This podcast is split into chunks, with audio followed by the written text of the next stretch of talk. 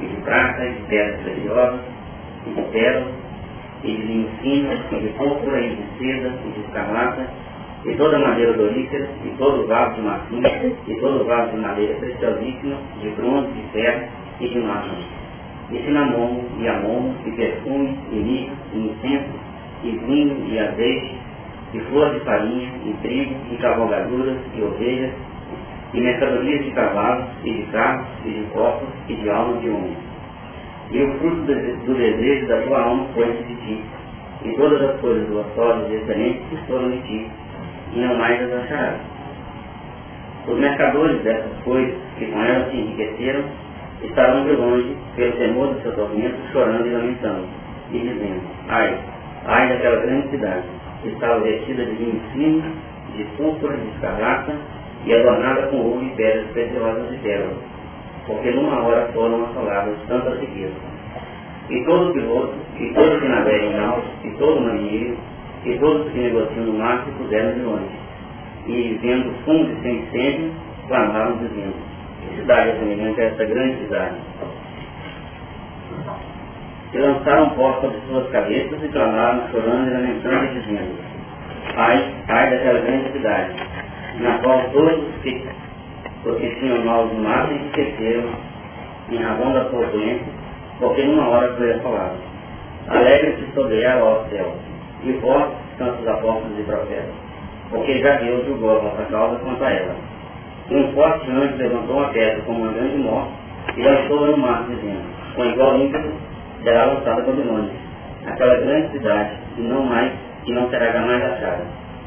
E em ti não se ouvirá mais a voz de artistas e de músicos, e de fraudeiros, e de trombeteiros, e nenhum artista, e nenhum de algum de arte alguma achará mais em ti. E ruído de mó em ti não ouvirá mais. E luz de candeia não mais ouvirá em ti, e voz de esposa e esposa não mais em ti se ouvirá porque os teus mercadores eram os grandes da terra, porque todas as nações foram enganadas pela sua feitiçaria. E nela se achou o sangue dos profetas e dos santos, e de todos que foram mortos na terra. Nós observamos que a leitura propõe a riqueza de detalhes e a listagem de todos os elementos materiais que refletem a conquista dessa grande cidade na edificação de um plano material que envolve todas as necessidades do ser humano.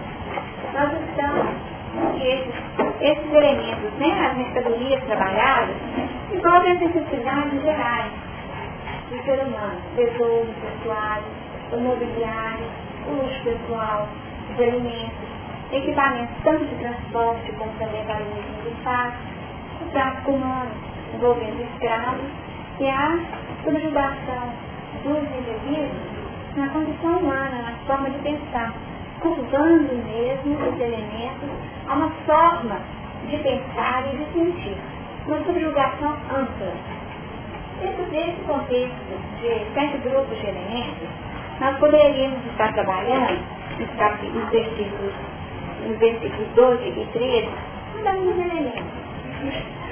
Embora essa não seja a proposta do nosso estudo.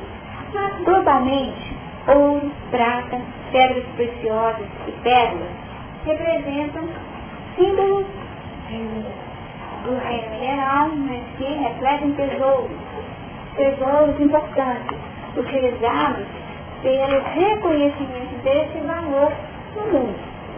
Cada um desses elementos guardando em si referências simbólicas que passam para além da condição puramente material. Ouro, prata, pedras preciosas e a pedra. O ouro sempre relacionado às questões mais puras e mais preciosas, muitas vezes vinculadas ao sol, com esse poder regente no mundo e essa capacidade de manter a condição da vida. Já a prata, trabalhando simbolicamente a busca de valores muito mais íntimos. Tanto que nós estamos sob o efeito da luz, estamos sob o efeito de um componente que produz a interiorização universal.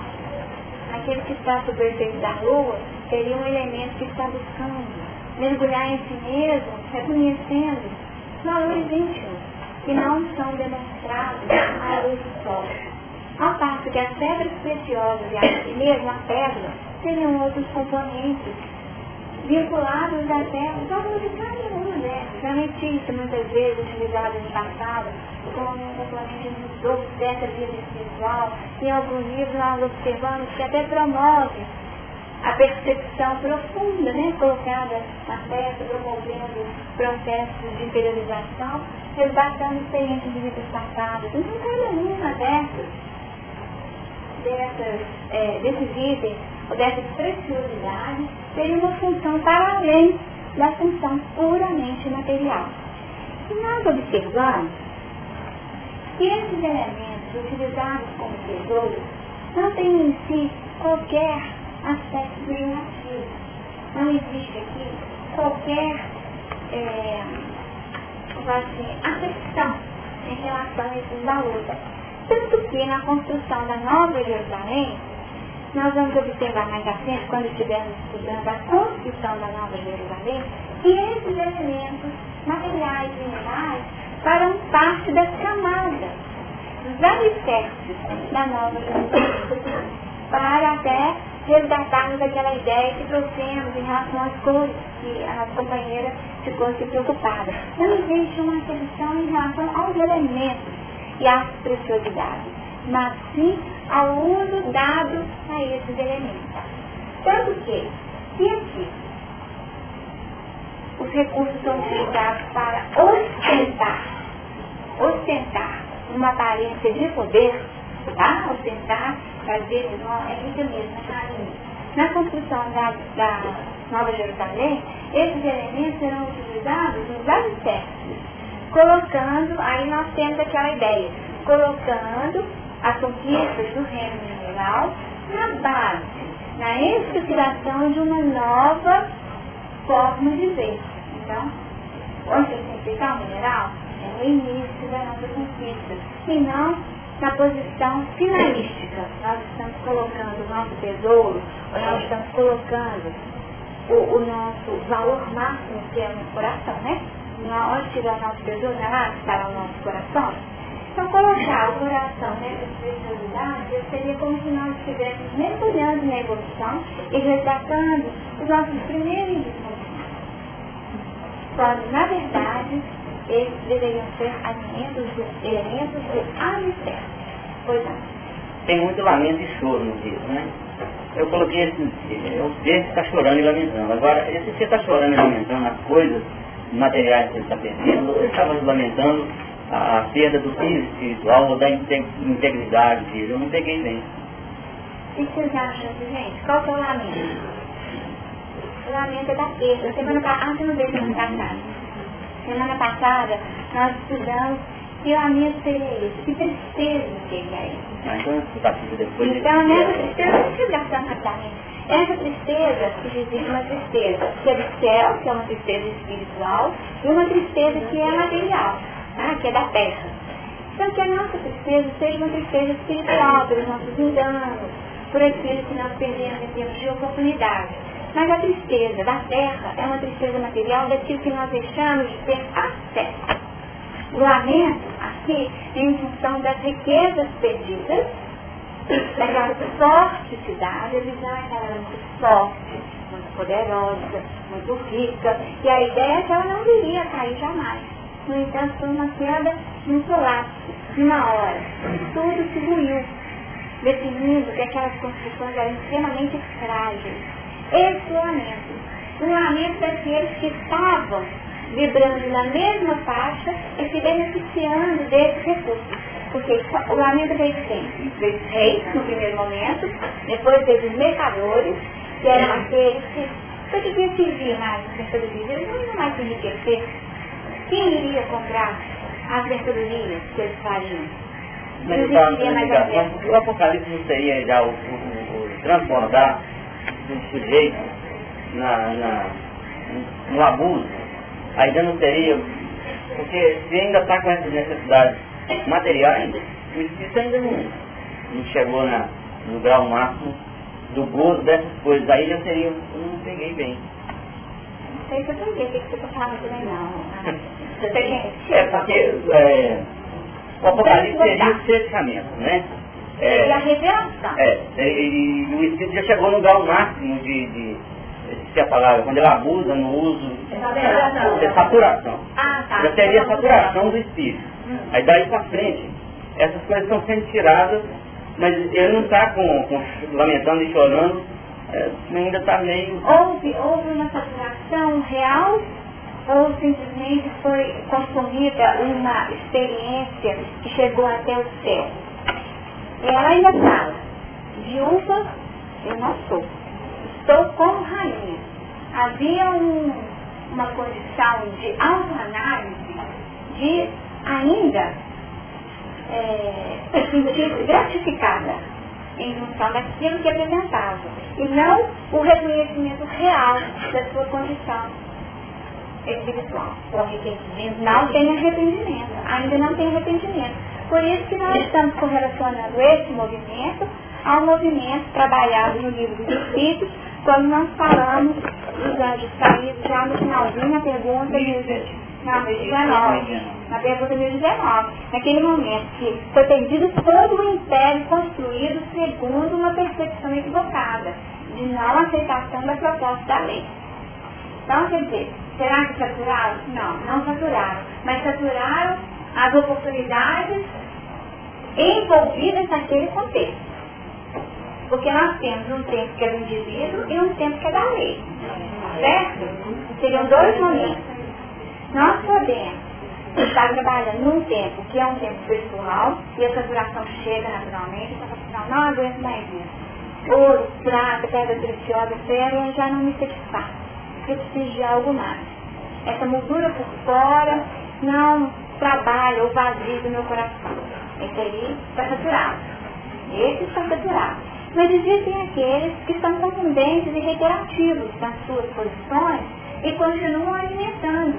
E, vamos colocar aqui, aliciando mesmo, os que estão em torno, para que haja construção de um reino aparentemente seguro. Mas esse reino aparentemente seguro, e é o Armagedon, a luta do bem e do mal. Não adianta, a questão é, você pode viver por um tempo, um tempo grande, que pareça ser infinito. Isso é seu, é uma conquista sua. Mas a proposta do Apocalipse é o seguinte, olha, vocês abram o olho, porque tudo tem um limite. E aqui é o fantasma com um limite. Aqui nós estamos fazendo um contrato com limite. E é um limite que vem de fora para dentro. Não essa proposta da circulação, de E essa ação de fora para dentro vem, vem um raio mesmo e arrasa a situação. E desmorona tudo aquilo poderia representar a construção desse reino de poder. O reino de poder, olha que vê, que nós comentamos no finalzinho da reunião passada, quando nós estávamos que é que aqui nós temos a evolução.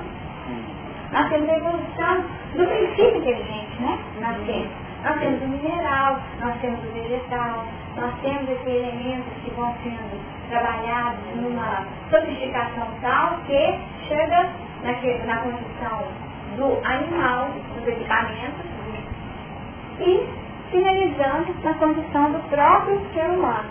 Quando nós observamos a evolução das mercadorias, mas utilizadas como elemento mercado, e não no valor delas próprias.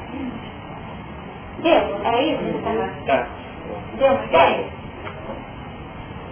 Mais algum comentário aqui? Pois não, a mercadoria, a troca, quem compra e quem vende. E a lucratividade vai ser em função da, da demanda para aquelas mercadorias. Na medida em que o desejo se vai e não tem gente disposta para comprar, o mercador vai lamentar mesmo. Acabou. Mercadoria em casa. Acabou. De que, que adianta ter essa metodologia? E nós observamos que o lamento veio de quem? Veio dos reis, dos reis, dos mercadores da terra e no finalzinho aí dos mercadores do mar. Dos mercadores do mar.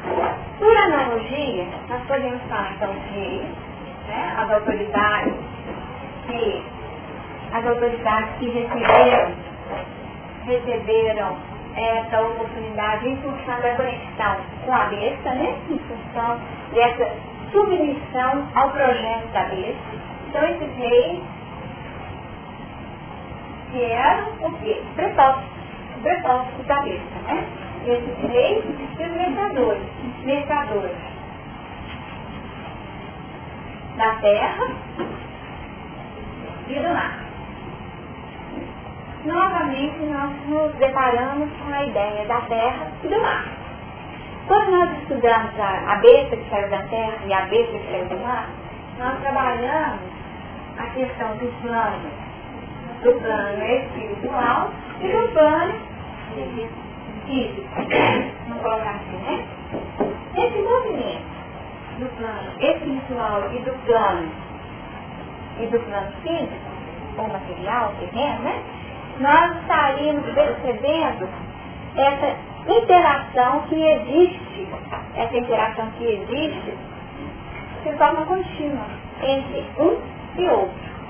Os do, do mar levavam aqueles que estavam na terra. E os da terra levavam, não precisar de mais, pode trazer mais mas cinamomo lá do Oriente, tá? Porque a demanda existe. Ó, esses perfumes são bem-vindos. Então a mensagem ia, tá? Existiu uma comunicação na manutenção do comércio. Lei da oferta e da procura. Se não existe mais a possibilidade, os, os, os riquíssimos lá, eles estão falidos, né? Estão destruídos quem irá utilizar esses recursos que em geral vinham do Oriente? Não tinha mais mercado, não tinha mais mercado. Mas nós podemos sair do plano físico e passar para uma percepção diferenciada.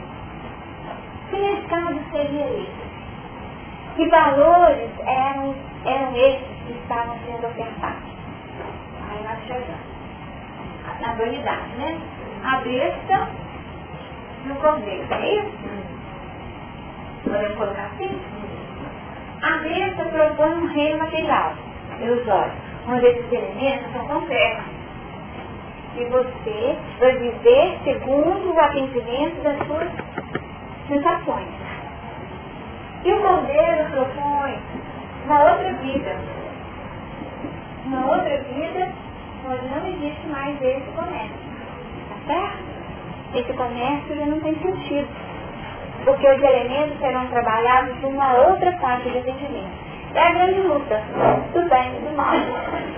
A grande luta que é o combate que justifica que razão de ser nós estar lutando contra o nosso passado e as nossas tendências. Ele está na caixa do exclusivismo do egoísmo, aqui já não vai caber no propósito do contexto. Tudo aquilo que era oferecido e projetado como valor deixou de ter sentido, para a Terra já não teria mais sentido. Os elementos existem, sentido aqui não tem mais sentido. Não tem mais sentido. Tanto que nós vamos colocar, vocês vão ver aqui na hora que a gente estiver lendo, tá? É, Apocalipse lendo, tá certo? É claro a gente fixar a ideia. É no 21, tá? No 21, no capítulo 21, a partir do versículo 19. E os, é, capítulo 21, tá no Apocalipse. Depois a gente vai estudar. A partir do versículo 19. E os fundamentos do muro da cidade estavam adornados de todas, de toda a pedra preciosa. O primeiro fundamento era jaspe, o segundo safira, o terceiro calcedônia, o quarto esmeralda, o quinto sardônica, o sexto o sétimo crisólito, o oitavo berilo, o nono topázio, o décimo crisopraso, o undécimo jacinto, o duodécimo ametista. E as doze portas eram doze pérolas. Cada uma das portas era uma pérola e a prata da cidade de ouro puro como vidro transparente. Então nós observamos que os elementos todos são utilizados, definindo que o problema não estava nos elementos. Tá? Os elementos, eles são da natureza, eles são neutros si mesmos, é uma questão de condução. E uma condução que é definida pela vontade desse sujeito, do agente, que dá esse ou aquele sentido, e aí no sentido diretor mesmo, né? Qual o sentido, né? Que você vai dar? É norte, sul, leste, oeste, qual o sentido? Esse sentido aí será estruturado segundo o desejo. No desejo desorientado que nós estudamos, a orientação do desejo está equivocada. Então, houve a eleição do pecado.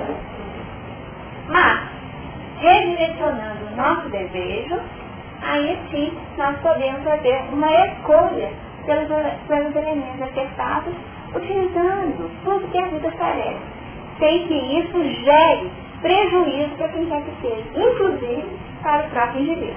Pois não.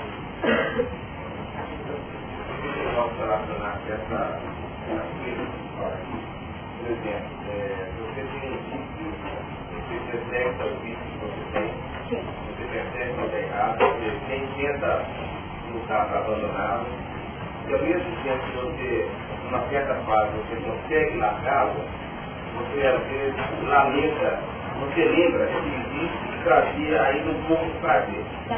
Ao mesmo tempo que você larga, você às vezes você está naquela fase do lamento, e quando você lembra do prazer, tá. você tem um pouco, você lamenta um pouquinho pela perda daquele dia, fica naquela briga.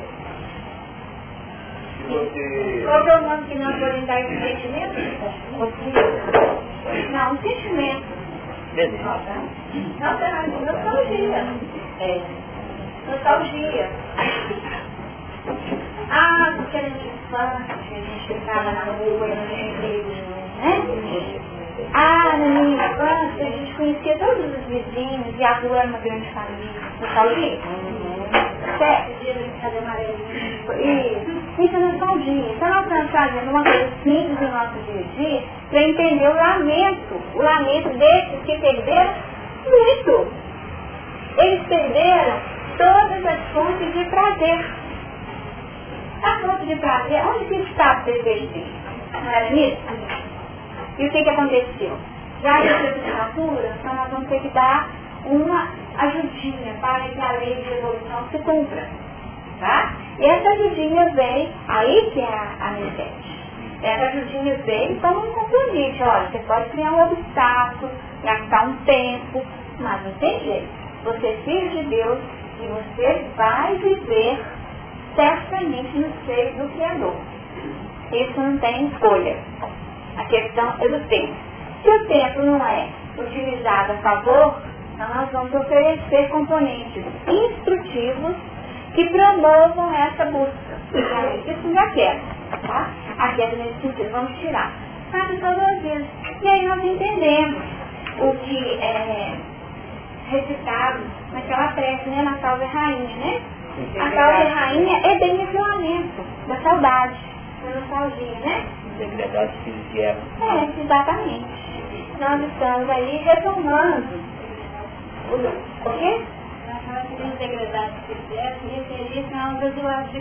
Não, mas nós podemos fazer uma projeção geral, né? Em muitos momentos da nossa vida nós nos sentimos degradados, degradados.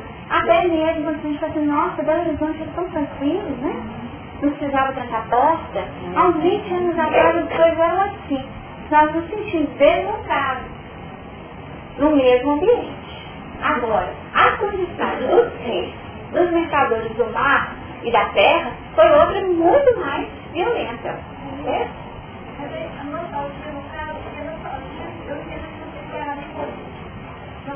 Que eu sinto, eu lembro, um passado bom, uma coisa boa, mas não está só. No momento que eu lembro de algo me passado, eu me envolvimento em alguma coisa que eu não está Por exemplo, mas qual é o nome do pedaço desse segundo, desse segundo evento? Ou eu quero saber com acomodamento. Não, esse segundo, que eu, eu lembro que o falta. Algo está no Não, gente, o nome, que nome tem?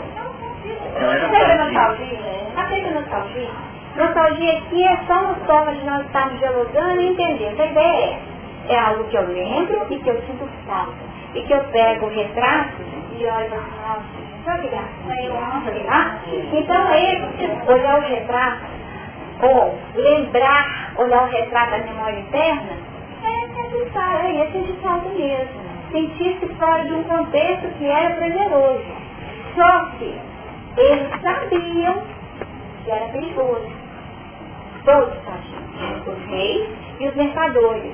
Porque se eles aproximassem, o que iria acontecer com eles? O que iria acontecer com eles? Não, eles iam sofrer o efeito de toda a lei de retorno. Tá? Então eles olham a distância tá? e lamentam. Ai, ai, da cidade forte. Ai, ai, da grande cidade. Então, ó, nós nos conectamos e lamentamos a distância. Sem estar ali assistindo. Mas o lamento existe no ai, ai, como uma expressão de uma tristeza que é material. Tá? Uma tristeza que não é uma tristeza projetiva. É uma tristeza que cria a possibilidade de cair na mesma faixa de resgate daquele que vivencia o problema, porque eles estavam conectados. Eles faziam parte daquele conceito.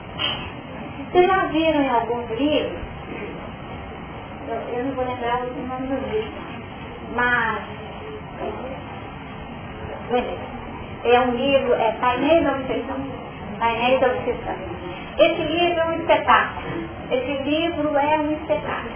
E ali nós temos conexões espirituais muito difíceis. E no sentido de pesados mesmo, de, de dívidas de outras existências que atuam com verdadeiro imã, criando o fechamento e a conexão entre os espíritos.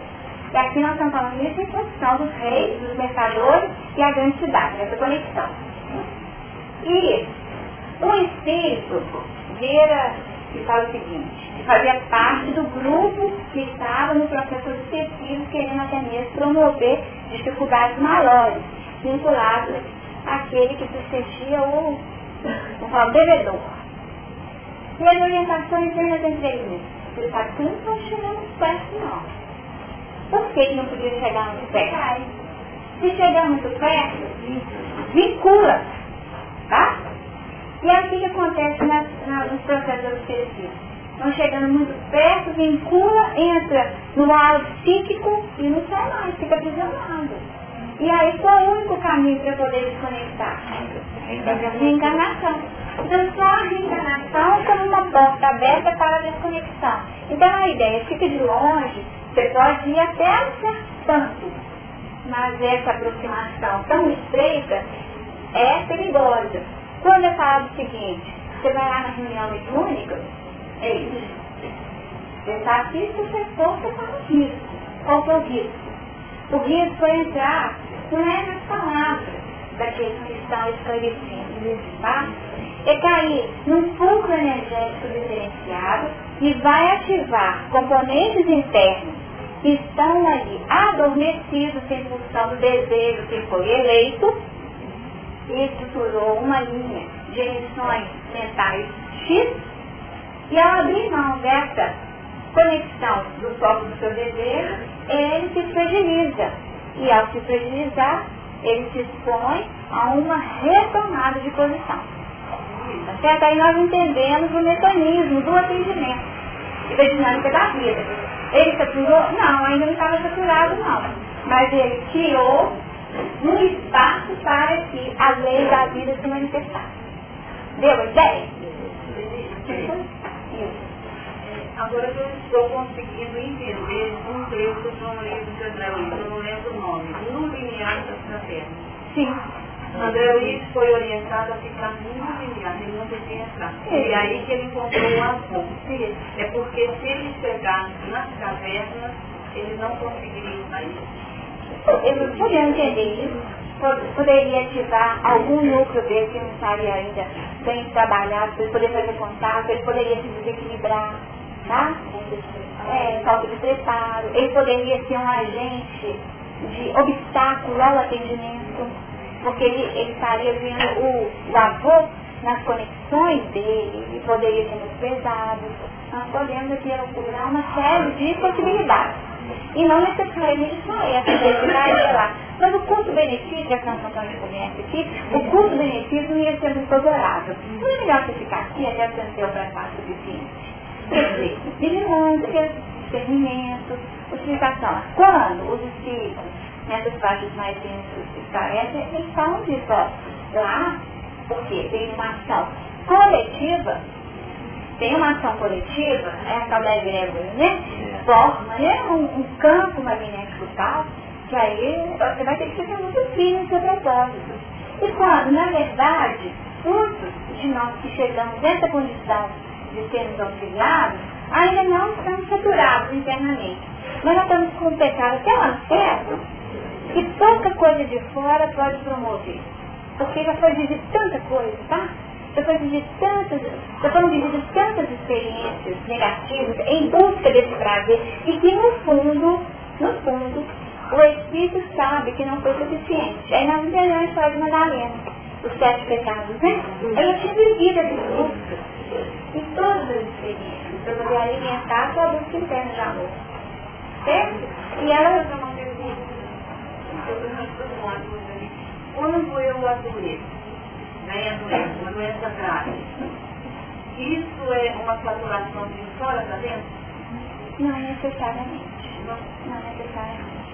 Primeiro dado, nós temos que colocar em todas as nossas avaliações coletivas é resgatarmos a ideia da unidade. Cada um tem uma experiência única. Cada um tem uma trajetória particular. E nessa trajetória particular, se nós colocarmos 10 pessoas que apresentam o mesmo quadro, cada uma delas está vivendo as experiências segundo um modo diferencial. Tá? Um modo diferencial. E se nós fecharmos assim, essa generalização, nós estaríamos negando essa unidade. Vou deixar para nós falar então. Que já chegou. Deu, deu para o grupo acompanhar? Deixa eu tentar falar em outras palavras. Cada um é um. Vamos partir assim. Cada um é um. Cada um é singular. Somos todos criaturas de Deus. Mas cada um tem a sua peculiaridade. Cada um é único. E nessa unidade, cada ser, cada um tem as suas escolhas, tem as suas preferências, tem o seu modo de ser, cada um elege um caminho. Se nós falamos assim, aqui é o objetivo, qual o melhor caminho é, daqui até a, a, a Cada um vai ter uma, uma visão e da sua experiência. Se você fala de doença, que doença é reflexo da condição do espírito, doença é reflexo. Doença é, é uma canalização, um estudo, é uma limpeza, é um elemento necessário para aquele ser único. Tá?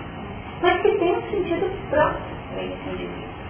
Se nós falamos que ah, está, esse indivíduo está é, reparando o passado, nós podemos ser equivocados. Sabe que mais nada não, nós temos testemunho de paciência, de grupo, tá? Cada um tem uma lição própria. Porque para aquele indivíduo não era uma lição de tudo, era uma outra história. Era, quem sabe, é, demonstrar para as pessoas que convivem com ele, porque é, a perseverança dos ideais, a justiça na sua construção na vida, é, reafirmar a sua fé, tá? Cada um pode ser algo diferente. Cura. Aí está na reparação que eu falei lá, né? A reparação, primeiro item, tá? A reparação como primeiro, porque via de regra, costuma ser, no mundo que nós vivemos hoje, todos nós somos portadores de doenças morais, via de regra costuma ser expiação mesmo. De regra, porque o mundo é de expiações. No entanto, nós fecharmos fica, todo mundo é, é expiação, é complicado, é isso aqui. Tá? Conseguiu? Ah, tá ótimo. Então nós vamos passar para nós aqui, resumar e conduzir para nós. Hoje nós começamos muito pouco e ficou tudo aí para você fazer ao seu modo. Você pode começar do 14. 14, né? Porque eu acho que você sabe é, foi bem Não, não é, não é interessante a gente falar com cada uma. Porque não é a ideia do sentido dela, né?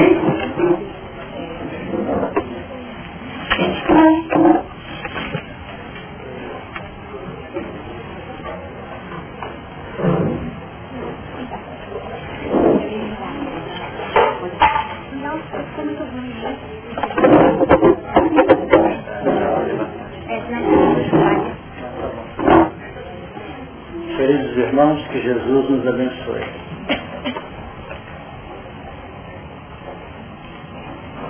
No versículo 11, sim, mas eu olhei para poder pegar o filho. E sobre ela chora e lamenta os mercadores da terra, porque ninguém mais compra as suas mercadorias.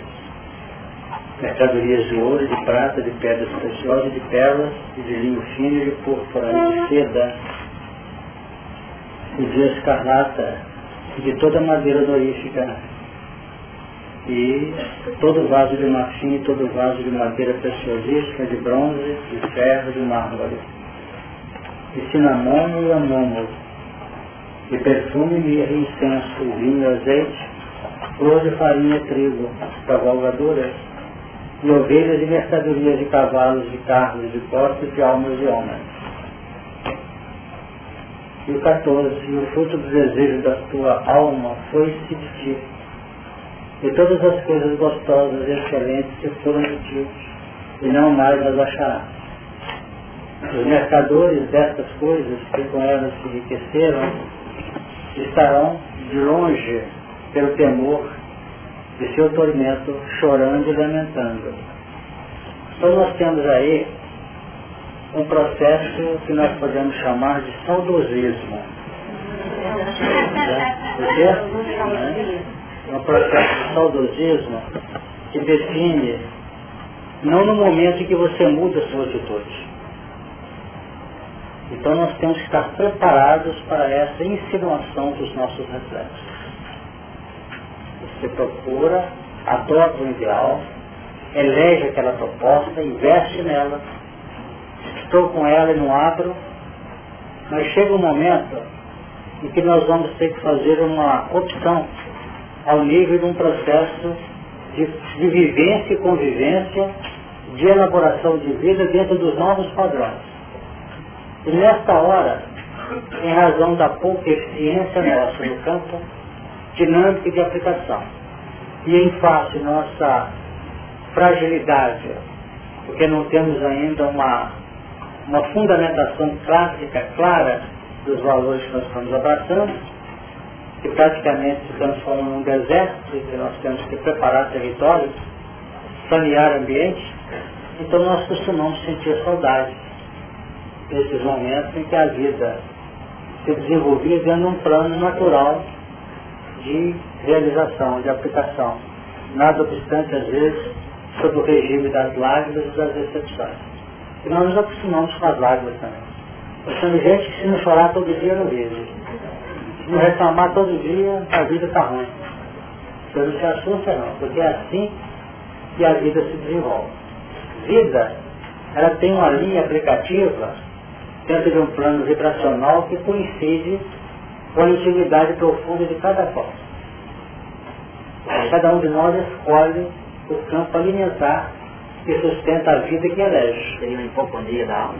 Seria uma hipocondria e o elemento às vezes não admite isso, embora esteja no exame de fora para dentro, uma terapia de uma criatura acentuadamente carente, mas ela acha que não está enganada. É bom um, um paciente psiquiátrico, eu tenho vários que eu tenho contato, está todo mundo errado, todo está certo. E a família sofre no golpe porque ele, como paciente classicamente enquadrado em determinadas patologias, muito, muita complicação, se diz perfeitamente consciente, lógico, claro, coordenado com os padrões da vida. Então, por aí que os fatos vão se desenvolvendo. Então, existe esse saudosismo que nós vamos passar por ele. E é desse saudosismo que nós costumamos encontrar as nossas quedas em reciclagem e é muito desagradável quando essa queda surge, porque esse saudosismo, esse chamamento dos reflexos, que ainda estão atentos em nossa intimidade, um sistema de vida alimentado às vezes por muitos séculos e mesmo milênios, esses valores, eles realmente, vamos dizer, chegam um ápice, chegam um ápice. Então, nesse momento, dessa hora, que houve a queda dela, é também a hora que emerge dentro de nós este processo de relembrança, de reflexo, que marcava a nossa forma de ser lá atrás. E que temos uma vontade muito grande de retornar aquilo às vezes. Se bobear, retornamos. E ao retornar, nós entramos na chamada queda do espírito. Não é isso? Ou queda depois de um laço muito grande de experiência. E quando um espírita, por exemplo, entra nesse processo, é realmente muito complicado é muito nítido nisso. Nós vivemos muito isso, nesse período de experiência nossa na doutrina. Encontrar com você conhece a encarnação, conhece. Você sabe que tem mediunidade? Sei. Você sabe que tem instituição assim? Sei. Você sabe que tem isso? Sei. Você sabe que tem. E vai quebrar essa na vida todas aquelas coisas também? Não tem jeito. Nessa altura, nessa altura só tem um componente que é capaz de recompor o plano orientador do ser para que ele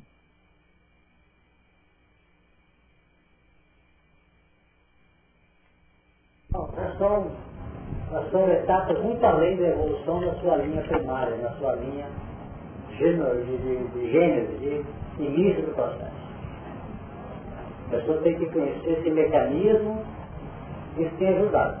Nós temos muito disso com os companheiros com quem nós estamos ligados, muitas vezes agora na vida espiritual, e que nós levamos para o conjunto nosso determinados quadros que nem eu sozinho, nem A, nem B conseguia. Então o grupo, e nessa levada que fazia, nesse fato de levar para o grupo, nós conseguimos encontrar caminhos. Quase sempre dentro do processo da chamada evolução. Porque o resto é bem que eu conheço. Conhece sim do plano externo. Então tem que trabalhar o plano íntimo dele. Essa evolução seria antes do mineral? Seria por aí. Que é onde surgem os processos assimilativas do ser. Porque essa mineral, a criatura, o ser em evolução, está no processo de, de ajuste de componentes de astralidade da sua psiquismo. está recolhendo valores. Estão se incrustando magneticamente no psiquismo dele. Então você passa no, no mesmo caminho um ano. Você passa e você vê aquele mesmo quadro daquele quarteirão. Aquele mesmo quadro. Você não dá nem notícia. Mas no seu íntimo, no seu inconsciente, está tudo gravado. E se bobear, você começa a assimilar aquilo. Você está incorporando dentro de um processo de imantação de fora para dentro. Para depois, pela capacidade operacional daqueles valores, você tomar posse dos componentes que norteiam aquela atitude sua, que é diferente. Aí você passa a descobrir se tem posição positiva ou negativa no contexto da própria caminhada no rumo do progresso. Né? É, é.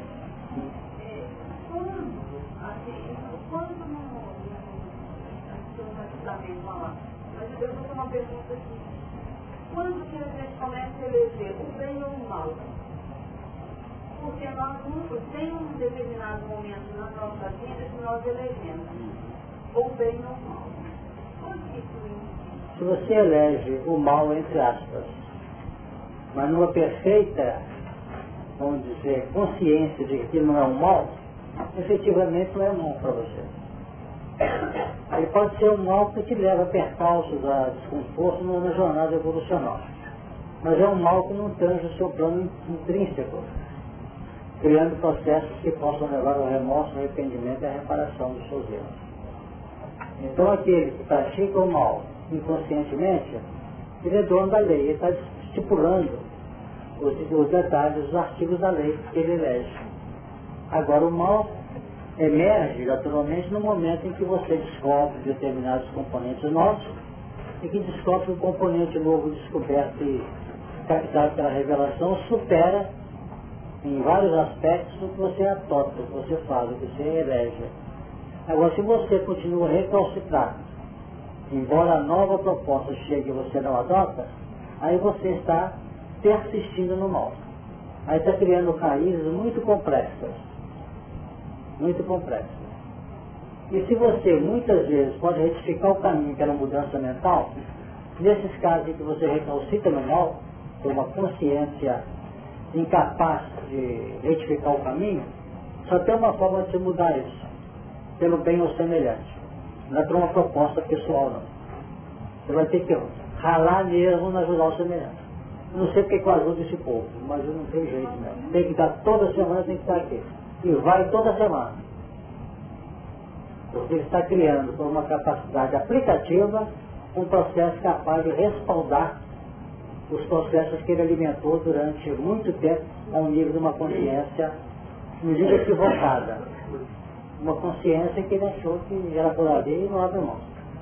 Percebeu? Então nós temos processos que você abre pela mudança mental e aplica. E caso você tem que trabalhar 30 anos no leprosário para depois entender que está lá. Entendeu o que eu estou falando? E 30 anos eu vou nesse leprosário, até eu não sei porquê. Depois descobre lá na frente. Ah, eu fui que eu tive que encontrar com o fulano, com o fulano, com o fulano, Só um bocadinho. Quem levantou a mão aqui? Frei. O próprio envelhecimento vai mostrando para a gente algumas coisas dos criadores e a gente vai percebendo que a nossa caminhada na terra ela vai ocorrer de determinada forma que os impactos que nós gravamos aquele espaço que a gente vivencia, quanto maior for a força emocional dessa gravação, mais fácil é o resgate. Tá então, quando a gente vai ficando mais né, é, velho, mais vivido, o resgate daquilo que foi gravado com muita potência é mais fácil do que o fato da. Exatamente. É, isso? é porque o próprio envelhecimento e a própria experiência desativa determinados interesses. É desativa esses interesses. Então você passa a ter mais autoridade em determinados planos que se elege, conseguindo cair processo de reflexão muito mais claro, muito mais fácil de assimilação de conduta do que propriamente dentro de um contexto em que você tem um chamamento violento pelos reflexos culturais. Mas para isso, o, o salto transformacional, né, que a gente pode implementar, com o conhecimento que a gente adquirindo, a doutrina do projetando, é quando Jesus se refere à criança, eu acho que é por aí. Porque o que, que acontece com a criança? A criança são dias, são dias agora. Agora a criança, se ela colocar a cabeça da ventiladora ali, o cabelo do outro está ficando vermelho, o outro está ficando azul. A, a gente não, a gente está. O o corpo está na cabeça e nem sabe onde está. Então eu acho que é mais ou menos por aí. Jesus não falar o peixe, né? O, o, o futuro cuide, o é, ele não ficava é, se enterrando cadáveres então talvez a, a gente comece a vislumbrar que a caminhada seja um estar aqui agora, que é aqui que nós fazemos que é a vontade da sua, e conscientemente, o tempo todo, com a vigilância atenta o tempo todo, é que a gente minimiza erros, né, aplica a razão, o para caminhar mais adequadamente. E aí você está descobrindo, redescobrindo, reciclando o mecanismo da reencarnação. Por isso nós temos que reencarnar, não tem como. Porque uma presença exclusivamente espiritual, ela teria uma expressão linear muito, muito de fisionomia burra. Entendeu?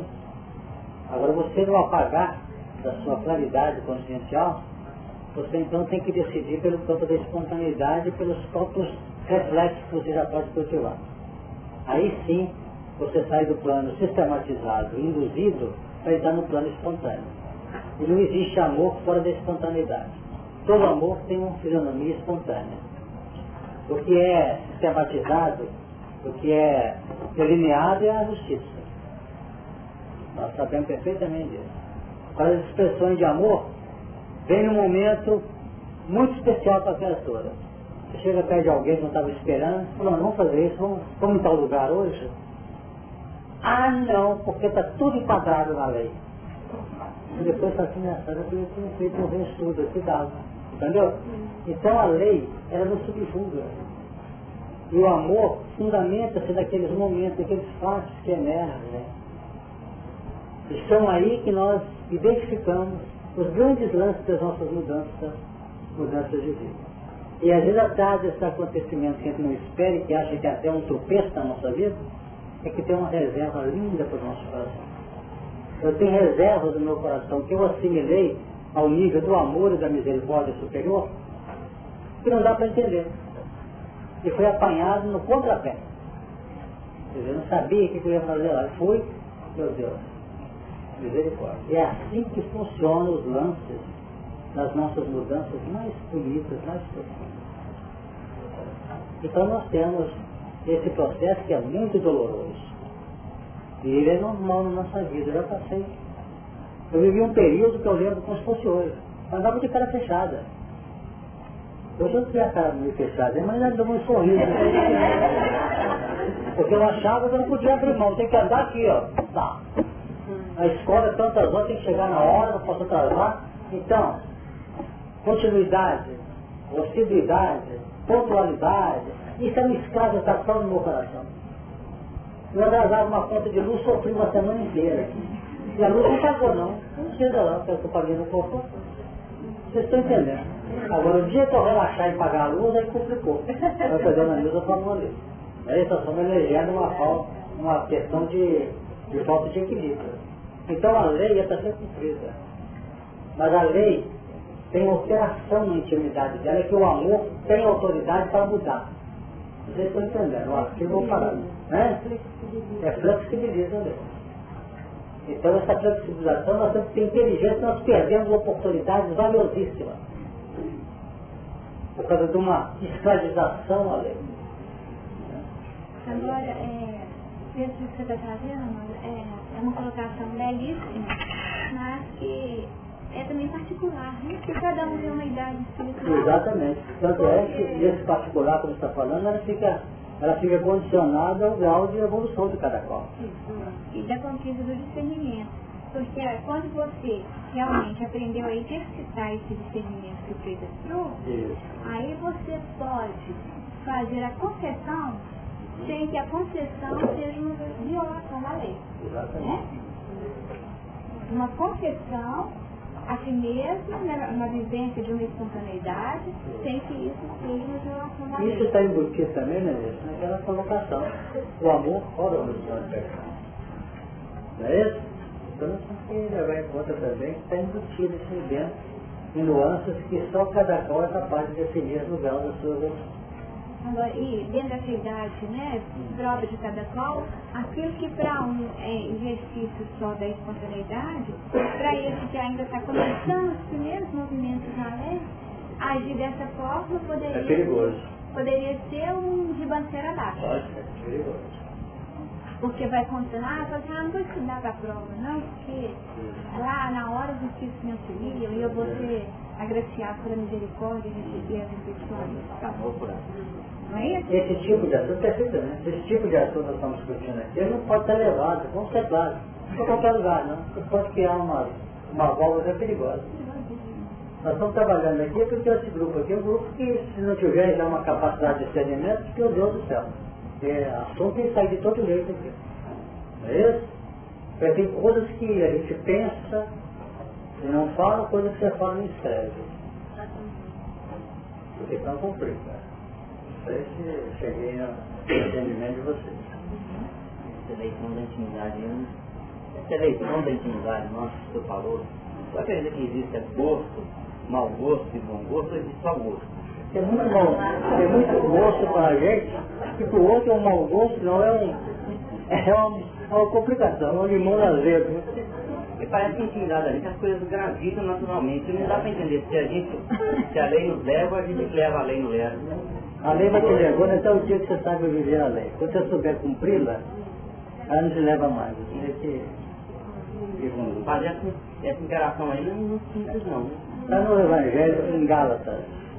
Você lê isso aqui em Gálatas diz assim. Deixa eu localizar aqui. Gálatas. Gálatas diz assim. Você lê o texto. O Evangelho isenta-nos da lei. É coisa mais clara do que isso? Não. Não é isso? É capítulo 4 do, da Epístola de Paulo a Gálatas. Hum. Digo, pois, olha só os dois ou três versículos. Digo, pois, que todo tempo que o herdeiro é menino, tem nada de fé do céu. Ele pode possuir tudo que o pai teve, é igual o céu está trabalhando na casa, tem estado. Né? Ainda que seja senhor de tudo.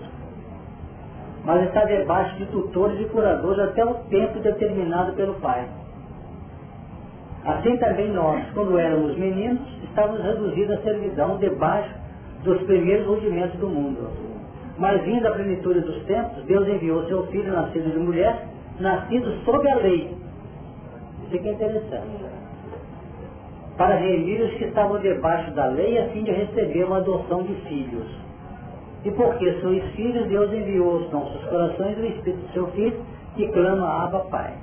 Assim que já não és mais servo, mais filho, e se és filho, és também herdeiro de Deus por Cristo, mas quando não conheceis a Deus, servieis aos que por natureza não são deuses. Mas agora conhecendo a Deus, ou antes sendo conhecidos de Deus, como tornais outra vez a esses rudimentos fracos e pobres, aos quais de novo quereis servir? Guardais dias e meses e tempos e anos. Receio de vós que não haja trabalhado em vão para convosco. Está falando aqui do perigo do saudosismo. Eu estou com vocês. Agora sai vocês se virem. Aí começa a ter fofoca. Né? Fala que negócio de pau é meio doido. Aqui só você esquentar bem na cabeça, não falou aí começa a eleger seus tópicos. Tá bom? Voltemos aqui ao Apocalipse. E, desculpe não te dei a palavra. Pode falar, Roberto.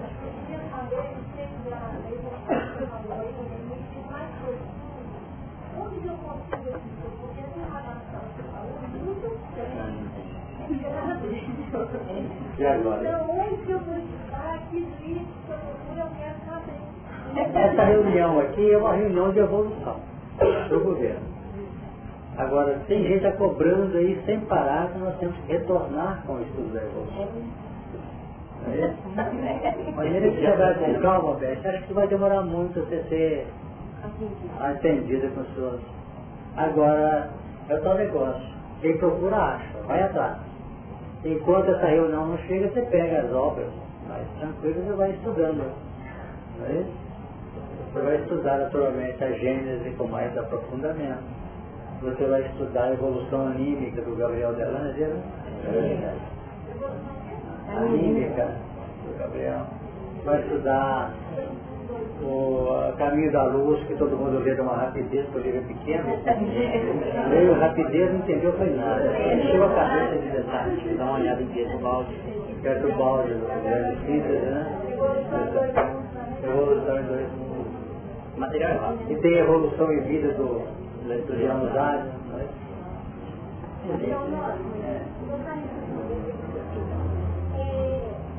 O ser humano, quando ele tem esses pilares, que é a cidade, que é o pensador, o ar, né? tudo que ele chama de E ele sabe isso, ele vai fazer com o íntimo dele, vai pegando essa estrutura.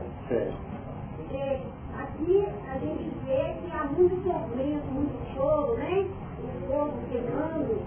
Então, quando a gente escreveu, que eu não sei se o senhor tinha chegado, eu ia começou a explicar isso eu me posicionei no meio, no momento que o ser humano faz esse contato com esses pilares todos, que é essa cidade que tem dentro de mim, e foi Jesus que falou, vocês saíram com isso, tudo, vestido como púrpura, então quer dizer, vai faz bonito.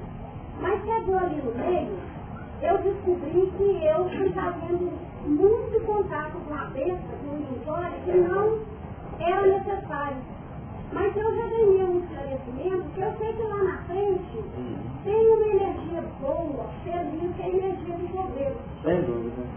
Esse tormento, esse fogo, ele vem para queimar essa ilusão, para que eu ameace forças para uma nova caminhada, para que eu consiga chegar a essa energia do governo lá.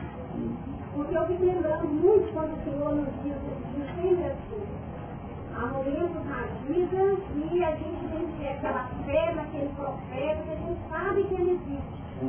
E eu me esqueço disso que eu disse assim, aquele profetático mesmo. A gente sabe que é ele, que ele é esse governo.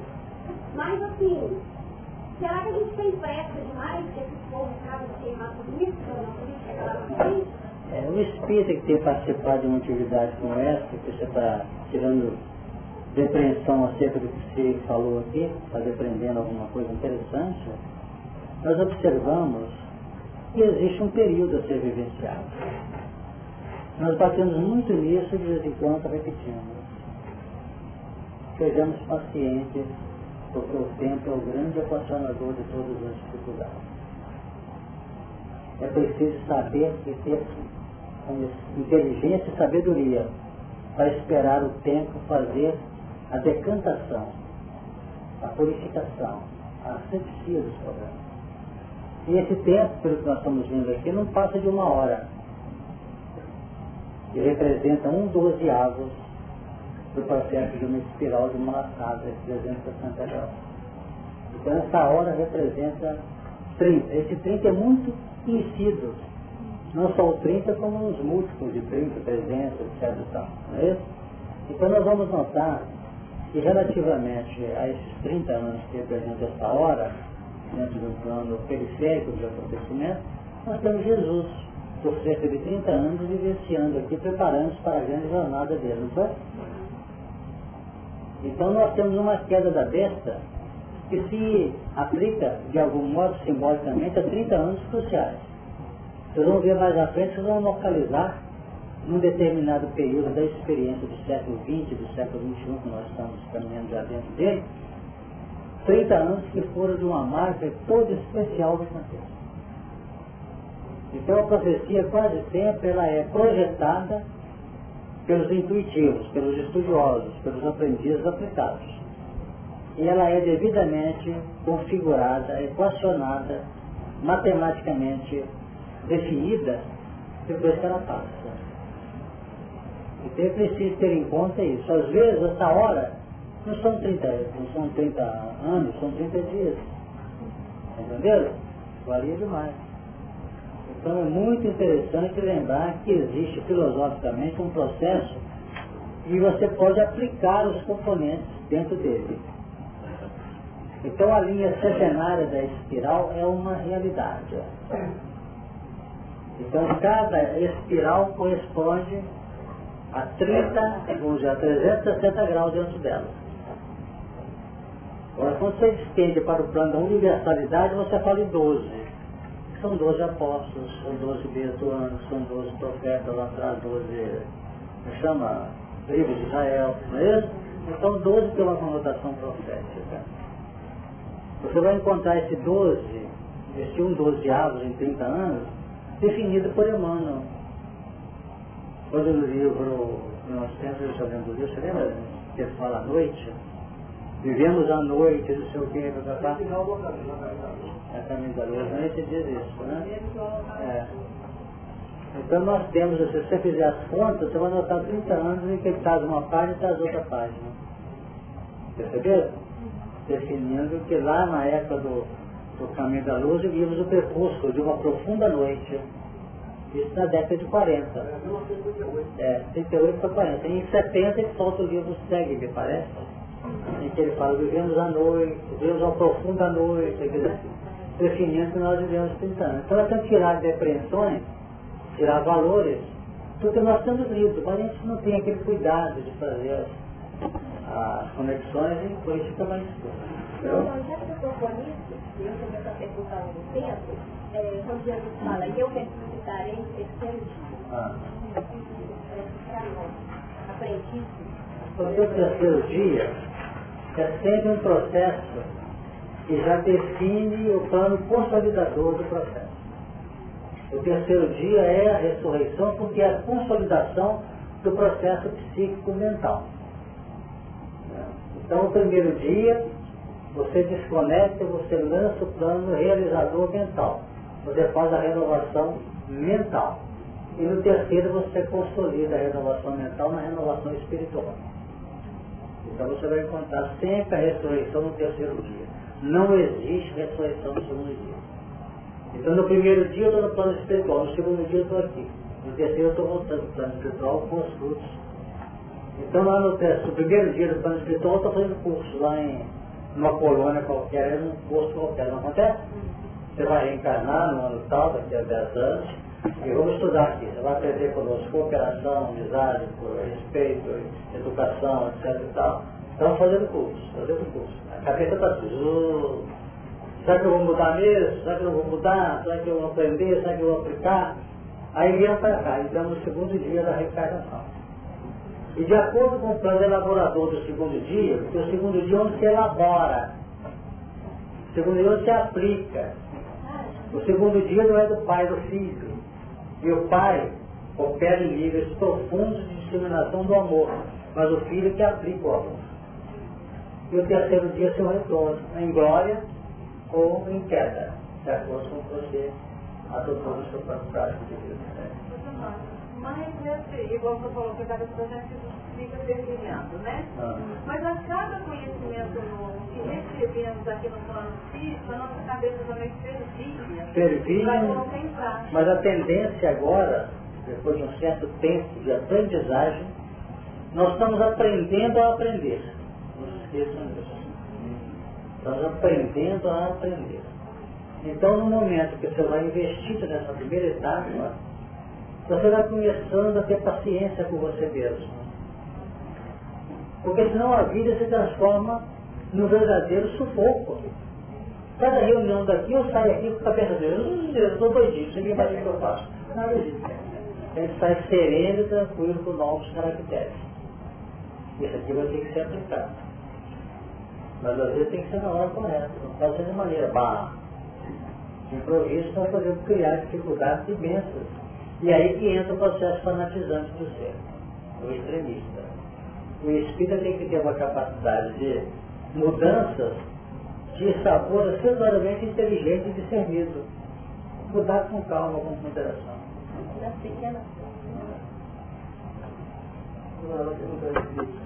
Até no plano, compradinho, até no plano aplicativo de nossas falhas. A nossa vida costumou a se alimentar com aquela prática nossa. Aí eu chego aqui e falo, tem que mudar agora. Então nós temos gente que não suporta isso. A pessoa chega aqui e aprende a cada coisa, falando em carne lá, eu tenho que deixar para cá. Chega em casa, gente, pode cortar a carne no meu almoço, minha janta, no meu tempo, corta tudo. Daqui a pouco está chegando aqui, ah, eu estou com infarto, eu estou nervoso. Os espíritos estão morrendo de rir lá do outro lado. Para nada. Porque em nome de uma proposta que ele não estava preparado, ele engole aquilo sem, de, sem metabolizar adequadamente, o que, que acontece? Ele está arriscado. Pegou o Chico e falou com o Manuel Alves uma vez. O Manuel falou muito disso, estou lembrando? O Chico chegou para ele, Chico, era do Manuel. Estou deixando de comer você vai com calma, parabéns. Tá? Leva muita calma, não é capaz de chegar aqui e dar uma borboleta do plano espiritual, mas antes da hora. Ele pegou, você escrevia, ele conhece da mesma, Isso conta o equipamento da pessoa. Quer dizer, ó, tem gente que utiliza desses argumentos para poder banquetear-se no, no filé mignon e etc. E banqueteia-se. Já está levando o negócio para o outro. Quer dizer, todos nós estamos empenhados em melhorar, sanear a nossa alimentação, não está? Mas, com certo critério, com certo. Ok? Vamos lá. Capítulo, versículo 15. Já foi analisado e dizendo, ai daquele, daquela grande cidade que estava vestida de linho fino, de púrpura, de escarlata e adornada com ouro e pedras preciosas e pérolas, porque numa hora foram assoladas tantas riquezas. Aqui temos o ai, ai, dois ais, ai, ai daquela grande cidade. Porque a alteração, de maneira vamos dizer, violenta, como nós estamos analisando aqui a nível coletivo, numa mudança de sistema no mundo, realmente representa uma dificuldade imensa para aqueles que eram os elaboradores, edificadores palpáveis da besta, muito difícil eles conseguirem exibir-se do degredo para outros mundos inferiores. Muito difícil. Porque a besta ela toma essa conotação tão estranha como nós estamos vendo aqui, tão ressonante, em razão do investimento consciente no erro. Consciente. Tanto que as entidades desencarnadas, que se emergem dos núcleos profundos das trevas, e que ainda continuam laborando no meio da sociedade humana, com pensamentos, ideias e atitudes acentuadamente complexas e difíceis, eles estão usando as nossas fragilidades para interferir em nossa proposta reeducacional, não estão? E o que, que eles usam? Se vocês analisarem, só retornar, colocar num papelzinho e analisar onde é que está o ponto frágil. Ouro, prata, linho fino, púrpura, seda, etc, etc, etc. É por aí. Não só no seu sentido objetivo, claro, lógico, de uma preciosidade de uma pedra, de uma joia, como também no seu próximo, no seu pronto, na sua, no seu reflexo, a sua expressão psíquica. Como nós estudamos, temos que lembrar aqui. Então nós somos apanhados em nossas idolatrias pessoais, onde nós ainda investimos nossos interesses. E isso tudo não está propriamente num plano racional. Nós estamos aplicando e alimentando a mudança íntima pelo influxo racional pela revelação que atingiu, ou melhor, que atingiu o nosso coração. Agora nós temos linhas de acentuado sabor de sentimento e realmente decide da hora, sem pensar. Sem pensar. Então essas, esse saudosismo que nós falamos no início, que a gente gente também comentar isso, isso está muito latente em nós. Porque de um lado nós temos uma proposta de crescer, de outra nós temos essa saudade imensa da maneira com que nós vivíamos. É?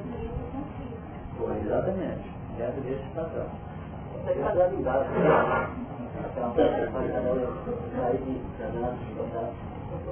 Exatamente. Dentro desse mesmo. Então, o gozo da concupiscência, não é pela própria concupiscência. Então, os mercadores dessas coisas, ai daquela grande cidade, que estava vestido de fino, etc, etc. E tem mais alguma coisa. E todo o piloto e todo que navega em naus. E todo marinheiro e todos que negociam no mar se puseram de longe. E agora? Vai para na frente.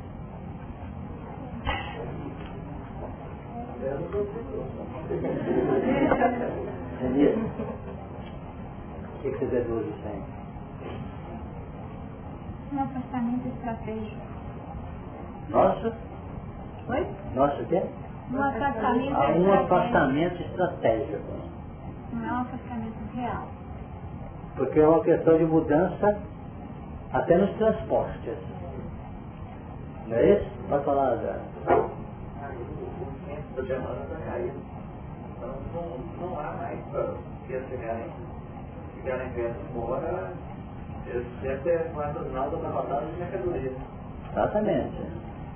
Então nós temos hoje piloto navegando com nau, e que a entidade chega na reunião e fala assim, você aqui, esse mundo está perdido.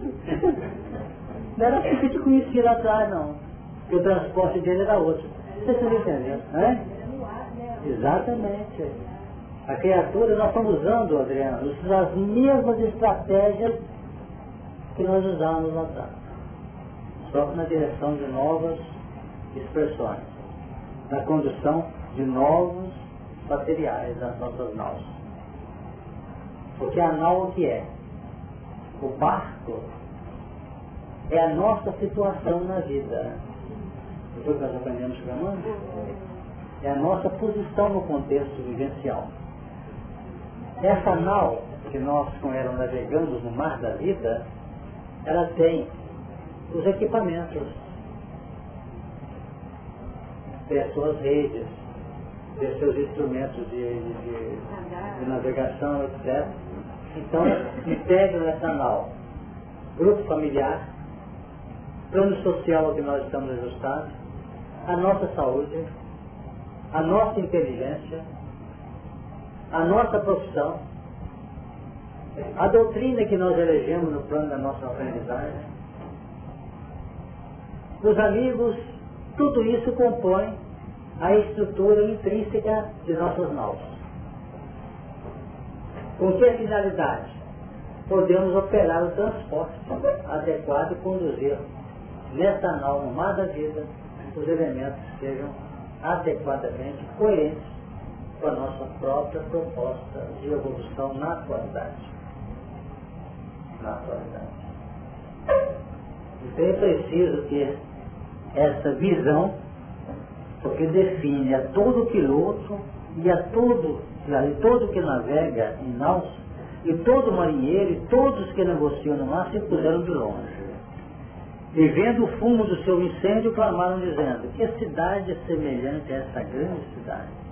Que cidade é semelhante a essa grande cidade?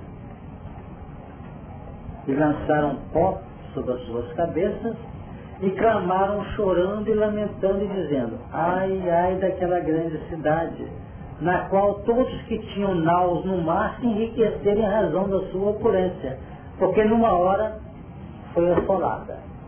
Então muitos desses que trabalhavam com a besta já foram recambiados para ambientes outros em que iam servir de adões nos mundos primitivos, definindo propostas da própria insinuação que nós trazemos na nossa intimidade, ante a proposta do Cordeiro, a proposta crística, que é aquela que vai vigorar em perfeita e natural substituição às insinuações da besta.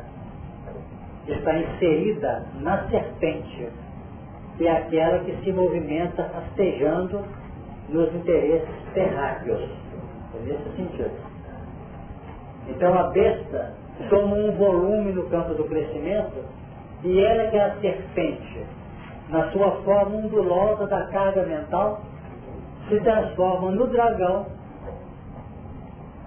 que representa a própria besta, a serpente, crescida, ampliada no contexto de nosso próprio crescimento intelectivo, nosso próprio crescimento no campo das informações evolucionais.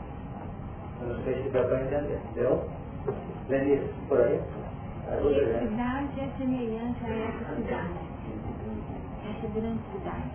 É, essa pergunta eu acho que reflete um anseio interno de manutenção do processo. Né? Ela é a maior, ela é a forte, ela é a grande, ela é a poderosa. Então, quer dizer, era a referência máxima, né? Era a referência máxima. E ao perguntar dessa maneira, fica definido que não existia uma proposta de uma possibilidade diferente. E um desejo de reciclar. E quem sabe se alguém chegasse e falasse assim, ó, oh, tem uma grande cidade em outro canto assim. Talvez a nau fosse dirigida para essa universidade. Exatamente. E aí nós podemos relacionar essa posição mental à posição daqueles, né, do, uhum. do grupamento que formou, que formou a Europa, né? Os, os diversos povos, os diversos povos da Europa, como será aqueles, né? Que no anseio de reconstruir o paraíso, um novo ambiente, talvez estivesse perguntando isso, que cidade é semelhante a essa cidade. Exatamente. Porque no fundo, o encaminhamento também nessa lembrança da Denise, especialmente para o europeu, nós notamos que os arianos se encaminharam para os territórios da Europa dez milênios antes de Jesus, lançando os pródromos da civilização europeia. E quando ela lembrou as várias facetas etnológicas da, da Europa, define essas linhas de relação com os capelinos, como os gregos, os saxões, os germanos, os eslavos. Por que não os Antiga todos de algum modo relacionados com os elementos oriundos de lá, que reencarnaram na região do Planalto da Pérsia, se localizaram depois com o tempo nos territórios da Índia conviveram ao lado das castas da Índia, não dos indianos, mas dos hindus, que também vieram de fora, se sentiram, vamos dizer, necessitados de procurar o território perdido de Capela, e se encaminharam para a região do norte, penetrando o terreno dentro da Europa. Então nós vamos notar que ali definiram situações e dali, ou naquele contexto, nós participamos se não todos aqui presentes, uma grande maioria, inclusive desencarnados aqui acompanhando a reunião. E tentamos elaborar um processo da besta ao nosso modo. Vamos dar um luxo nessa besta aí, porque são as formações religiosas que de algum modo não abriram mão das vinculações com o processo materialista. Tanto que no, no levantamento feito por Emmanuel e outros estudiosos, nós temos a proposta estrutural da Igreja Católica, do clero, embasada no número da besta, que é o 1666. Então ela está embutida dentro do próprio processo espiritual religioso. Então se nós analisarmos Dux Cleri, o príncipe do clero, aplicando a equação 666, ela se revela. Vicarius Filii Dei, vigário filho de Deus, aplicando a equação 666 e a equação de casa.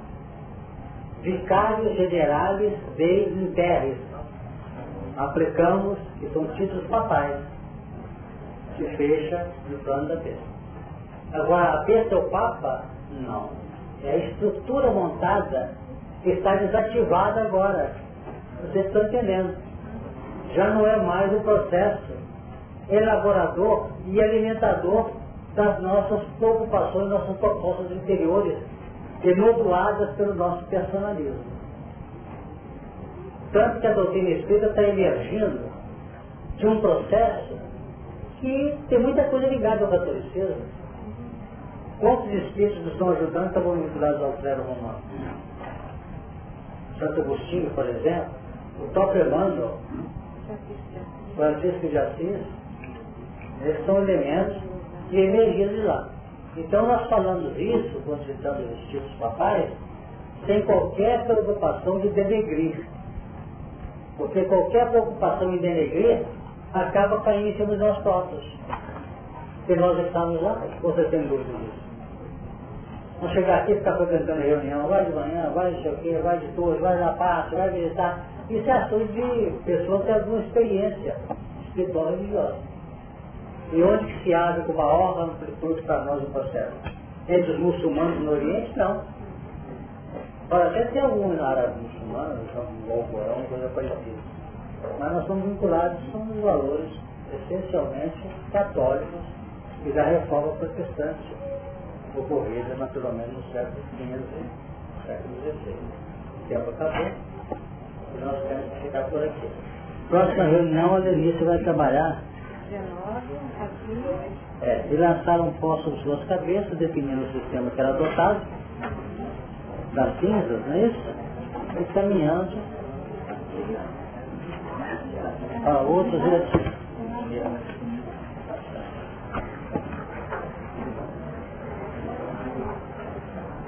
Podemos encerrar?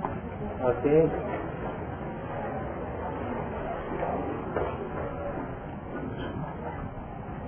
Senhor Jesus, alcançamos aquele momento de interromper a nossa atividade desta manhã e o fazemos em prece, porque encaminhamos a nossa gratidão, o nosso reconhecimento. A Deus nosso Pai pela misericórdia que se irradia em nosso favor, através de vossa bondade, Senhor Jesus, e daqueles amigos em vosso nome vem tutelando os nossos passos. Que possamos levar em nossa intimidade as vibrações suaves que nos acalentamos nos estudos, definindo com muita tranquilidade e segurança a nova postura que necessitamos adotar sem saudosismo, mas com confiabilidade e esperança, certeza mesmo que seremos amparados e fortificados na nossa grande proposta. Com esses pensamentos, pedindo para nós todos ser realizado um dia feliz, de trabalho, de operação no bem, nós estamos encerrando a nossa atividade pedindo que as luzes superiores em Deus e as bênçãos que nos chegam pela ação de Jesus possam nos atingir a todos, estendendo-se em favor da humanidade.